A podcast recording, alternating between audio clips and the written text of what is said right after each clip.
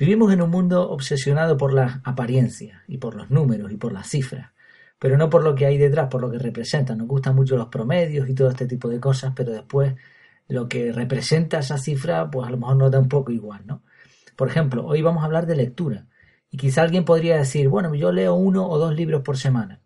Y sí, puede ser, son muchas personas las que lo hacen. También otro podría decir que lea 700, 800 o 1000 palabras por minuto. Y puede ser cierto también.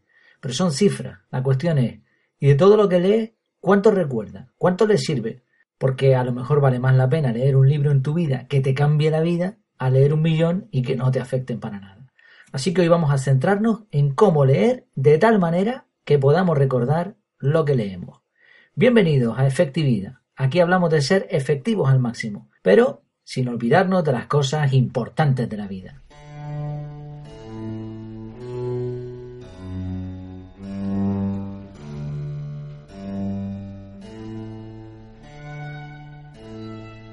Hoy mismo o ayer, si te acabas de levantar, habrás leído un montón de palabras.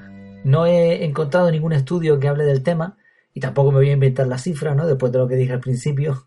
Pero me llamó la atención un titular que dice que con lo que leemos en redes sociales podríamos leer 200 libros al año. Bueno, lo cierto es que todos los días leemos un montón de cosas. El periódico, si somos de los que lo leemos, publicidad en internet, yo qué sé, un montón de cosas, aparte de los libros si nos gusta la lectura, que seguramente será tu caso si has empezado a escuchar este audio. Bueno, sea como sea, a todos nos interesa leer y recordar lo que leemos. Ya hemos hablado de lectura en efectividad, por ejemplo en el capítulo 1 vimos un truco muy sencillo de lectura rápida, se trata de ampliar el campo periférico visual y también en el capítulo 12 hablamos de algunos trucos más, ¿no? Son sencillos, no me voy a ligar aquí mucho, evitar la verbalización, la subvocalización, las regresiones, usar un marcador, que puede ser el dedo, un boli, un palillo chino, tapar lo leído con un papel, cartulina, usar técnicas para pasar de página más rápidamente. Hablamos también de la importancia de preparar el terreno, de focalizarnos, de la orientación de la luz, y hablamos de la lectura en S y de la técnica de la cebolla. No nos vamos a centrar hoy en sistemas de lectura rápida, ya hablamos aquí de eso, e incluso citamos hasta varias aplicaciones que te ayudan a leer muy rápido. La cuestión hoy es recordar lo leído. Si no, pues eso sería como bebernos un vaso de agua o del líquido que te guste más y después volver a beber. O sea, no te, sí, te sirve para el cuerpo, pero no, no para mucho más. No te acuerdas del vaso de agua que te bebiste hace una semana. No sabe en el momento, pero ya está, no nos sirve de mucho. Aquí hay que tener en cuenta el coste de oportunidad. ¿Cuántas horas le echas a leer un libro? Libro, correo, lo que sea, como decíamos antes, redes sociales. Claro, este tiempo no se lo puedes dedicar a otra cosa, porque no se puede hacer otra cosa mientras lees. No es como este podcast, que puedes estar escuchándolo y corriendo o conduciendo. Claro, quizá alguien aquí piense en novelas, no, pero es que yo leo por placer, a mí me gustan las novelas, pero es que las novelas o la lectura de placer también tiene mucha enseñanza. Y francamente, si no nos ha servido de nada, pues mucho, por mucho placer que nos haya dado, pues tampoco sería muy efectivo, sería una pérdida de tiempo, por lo menos esa es mi opinión, ¿eh? con todo respeto a los que leen simplemente por leer. Vamos a ver qué técnicas podemos usar para memorizar lo que leemos. Y hay que tener una cosa muy clara también. Estas técnicas consisten en estropear el libro. Y para eso son los libros. Los libros tienen márgenes para escribir en ellos, para estropearlos, para añadir marcas. Hay quien lee y no quiere dañar el libro. Vale, ok, pero de nuevo esto no es lo más efectivo. Además, ¿cuántas veces vas a leer el libro? ¿Lo vas a leer más veces? Si lo vas a leer más veces, pues está bien que esté marcado porque así vas a ir a tiro hecho, ¿no? Vas a, sintetizar lo que has leído y no te va a molestar por muchas marcas que hagas, a menos que hagas ahí un dibujo en cada página, ¿no? O lo vas a vender después. Bueno, si lo vas a vender, pues no lo estropees, aunque a lo mejor vale más dinero estropeado. ¿Y cómo vas a encontrar lo que quieres rápido si quieres echarle una ojeada a un libro que has leído? Así que esto hay que tenerlo claro. El libro está para estropearlo. Y aquí hay ciertas ventajas con los libros en papel. Se puede rayar como queramos, en esto los electrónicos tienen otras ventajas, ¿no? Quizá podemos traspasar fácilmente los datos a otros sitios, queda más bonito estéticamente, pero bueno, si lo que queremos es rayar, anotar, etcétera, el libro en papel podría tener algunas ventajas. Vamos a ver de todas formas cada método y cómo aplicarlo al libro en papel y al libro electrónico. Primer método, subrayar. Mm, esto es conocido de toda la vida, subrayar. Pero claro, aquí hay unos cuantos problemas, ¿no? ¿Qué se debe subrayar? Solo lo importante. Y lo importante es lo importante, es que si no el subrayado pierde, eh, pierde todo su sentido. Así que pudiéramos encontrarnos con varias páginas de un libro sin ningún subrayado, porque no hay nada importante. Sobre todo esto te va a ocurrir en una, novela, ¿no? Sobre todo. Pero en libros técnicos igual, a lo mejor hay un campo de una, una, página, un capítulo, un campo en el que no, no nos interesa tanto, pues no subrayamos. Eh, si el libro se trata, es algún tipo de manual o algo que vaya con preguntas, pues entonces el subrayado serviría para subrayar lo importante que podría hacerse en un color y la respuesta a la pregunta que podría utilizarse otro color. ¿En qué colores? Lo más recomendable, según se ha demostrado, parece ser que son el azul y el rojo. Sin regla, por cierto. Si tenemos que estar utilizando una regla para subrayar, porque si no, no nos gusta la, la, raya torcida, pues ya mal asunto porque queremos leer rápido y a la vez de forma comprensiva. Se convertiría en una tarea muy pesada. Aquí no importa lo bonito, lo que importa es que sea efectivo. Por lo menos este es la temática de este podcast. ¿no? Aquí no hablamos de arte, sino de efectividad. El libro electrónico, claro, aquí sí hay otra ventaja y es que te va a salir recto sí o sí. Bueno, segundo método, ya hemos visto el primero, subrayar, recordamos, subrayar lo importante o las respuestas a las preguntas. Segundo método, resaltado, resaltado con colores. Es distinto a subrayar. ¿eh? En papel se puede hacer con rotuladores fosforescentes eh, y podemos utilizar un código de colores. Por ejemplo, yo, indico uno, pero el código lo tenemos que poner nosotros. Verde, el código yo lo he sacado un poco del semáforo, ¿no? El verde podría ser, pues eso, luz verde, semáforo, pues a pasar. Cosas a aplicar. Venga, adelante, pon esto en práctica. Rojo, pues lo contrario, párate. Cosas que tengo a lo mejor que mejorar, que tengo que reflexionar un poquito más en esto. Amarillo, precaución, podría ser dudas a consultar. Y azul, pues mira, el color del cielo, cosas inspiradoras, frase bonita. Igual, el resaltado tiene que ser con mucha mesura.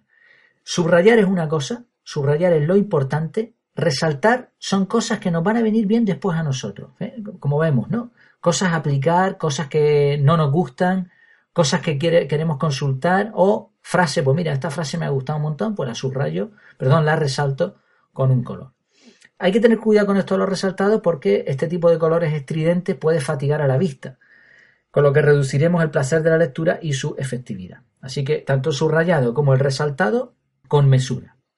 Tercer método, marcas y código. En el papel, en vez de los resaltados con colores, podemos sustituirlos con diferentes códigos y símbolos. Estos son las marcas y los códigos. Por ejemplo, el símbolo de interrogación podría sustituir al amarillo que hemos dicho antes. Pues esto, esto de interrogación me indica a mí que esto quiero consultarlo, no lo he entendido bien. No nos paramos a investigar en el momento porque entonces rompemos la lectura. No, eso lo anotamos en otro sitio, ya tenemos el código hecho ahí y lo analizamos más adelante. Asterisco, pues podría ser otro código. Admiración, carita sonriente, eh, un guiño, yo que sé, ahí podemos darle imaginación.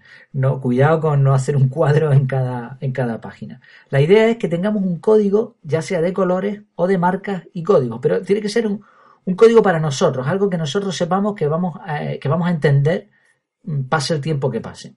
Usaremos cuatro o cinco tipos de colores o tipos de marcas y códigos como mucho. No tenemos que hacer un cursillo, ¿no? Cada vez que vamos a, utilizar uno de estos códigos.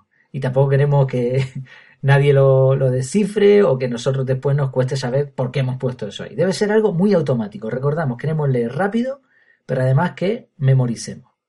Cuarto sistema, las notas y los rayones. Notas y rayones. A veces queremos ampliar lo que dice el libro de alguna manera. Entonces, si el margen es suficiente, con letra pequeña y en pocas palabras podemos escribir algo.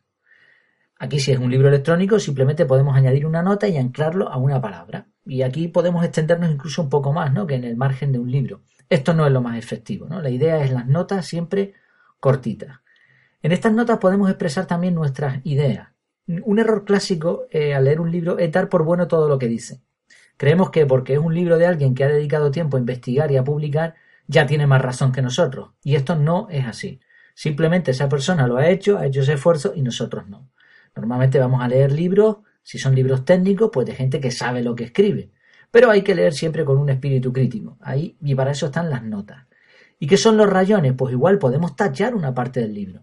Podemos poner una X en una parte que eso pues no nos sirve o está desactualizado, por ejemplo, y ahora añadimos esa nota. O podemos añadir una flecha de una palabra a la parte del margen. Es, lo mismo, pero hay eh, diferencias entre lo que podemos hacer con un libro electrónico y lo que podemos hacer en papel. En realidad, si al final ponemos la balanza, da igual una cosa que otra, lo podemos utilizar. Utilizando estos métodos, el objetivo estará cumplido. Y el último método, el último método son los resúmenes. Al final de cada capítulo hay que hacer un resumen. Esto es esencial. Si el libro es en papel, aquí sería bueno usar una hoja, una hoja aparte, un folio que podemos usar como marcador. Y ahí vamos a escribir nuestro resumen. Y ojo, el resumen debería ser eso, un resumen. Es decir, no, no vamos a, repetir lo que hemos leído en un capítulo entero, sino más bien explicar con nuestras palabras. Tampoco hay que coger, efectivamente, no hay que coger mm, frases o palabras y repetirlas, sino explicar con nuestras palabras de qué va ese capítulo o esa sección. En el libro electrónico usaremos una nota que anclaremos al título del capítulo. Normalmente lo que se hace es subrayar el título del capítulo, ahí da igual el color, y picamos y ahora añadimos una nota. Antes de pasar a la siguiente sección o capítulo, vamos a echar un vistazo principalmente al resumen que hemos escrito, así como las notas, subrayados, etc. Y esto, como decíamos, es importantísimo. ¿Por qué? El libro es del autor X, el que sea. Es suyo, es su libro.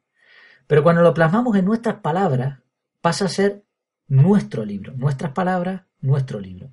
Y no se recuerda algo ajeno como lo propio. Piensa en alguna anécdota de otro la empiezas a contar y siempre viene alguien que te dice, no, eso no fue así, lo que ocurrió fue... Pero si cuentas lo tuyo es más difícil. También va a haber el que te dice, no, pero eso pero es tu anécdota, ahora es tuya. Bueno, puedes leer un libro varias veces y hacer resúmenes distintos, porque en el momento en que lees un libro, pues lo que se, lo que se ocurre es que se mezcla lo que estás leyendo con tu propia experiencia, con, con lo que tú eres. Y esa es la magia de la lectura. Por cierto, al resumir cada capítulo, ya tendremos un resumen muy bueno del libro entero. Y eso, eso es oro. Si por cada libro que yo hubiese leído hubiese hecho esto, por desgracia no lo hice, ¿no? Pero bueno, estamos a tiempo de hacerlo a partir de, que escuchemos y aprendamos estos métodos. Una forma muy efectiva de hacer este resumen que estamos hablando es responder las preguntas que nos hicimos antes de la técnica en ese. No me voy a extender aquí, puedes ver en el capítulo que hablamos de esto, pero bueno, simplemente son, o sea, tú lo que haces es ojear el libro, y ahora te haces una idea de qué va el libro. Y escribes en un papel, o bien en el libro electrónico, una serie de preguntas. ¿Por qué? ¿Cómo? ¿Qué? Y las intentamos responder, ¿no? Es decir, ¿por qué eh, este capítulo me va, a me va a venir bien? ¿De qué habla? Etcétera. Si hemos usado este método, habremos anotado lo que creemos que nos va a decir el libro. Y al comparar ahora, al hacer el resumen, podemos comparar una vez leído lo que pensábamos que iba a decir el libro y lo que realmente dice.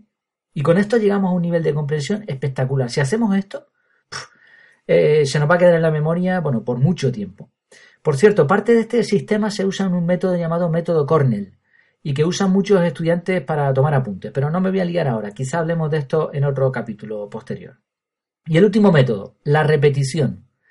No dejes pasar mucho tiempo antes de repetir lo que has leído, como un loro. Tienes varios recursos ya, las notas, los subrayados, el resumen, lo que más te haya gustado del libro.